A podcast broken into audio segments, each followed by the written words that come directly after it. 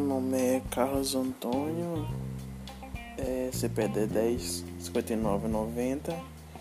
Eu vou falar um pouco sobre subrogação. A subrogação são duas, na verdade.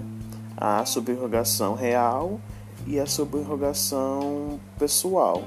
A subrogação real é quando temos uma substituição de um bem.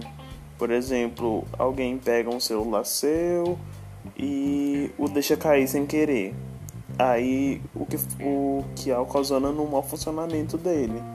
Então a pessoa, tendo em vista que ela te causou um mal, é, fez com que você perdesse um bem, ela pega e substitui aquele por outro de igual valor ou mesmo.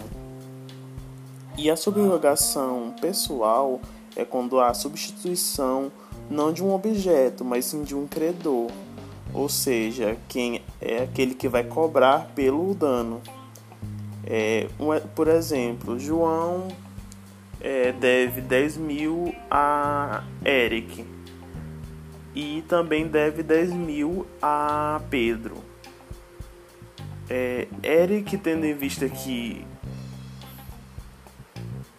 que que João deve a Pedro, paga a Pedro os 10 mil que João devia a ele e assim se torna não só o credor do seu do, da dívida que João tem com ele, mas sim da dívida também que João tinha com Pedro. Aí isso, isso considera-se subrogação pessoal.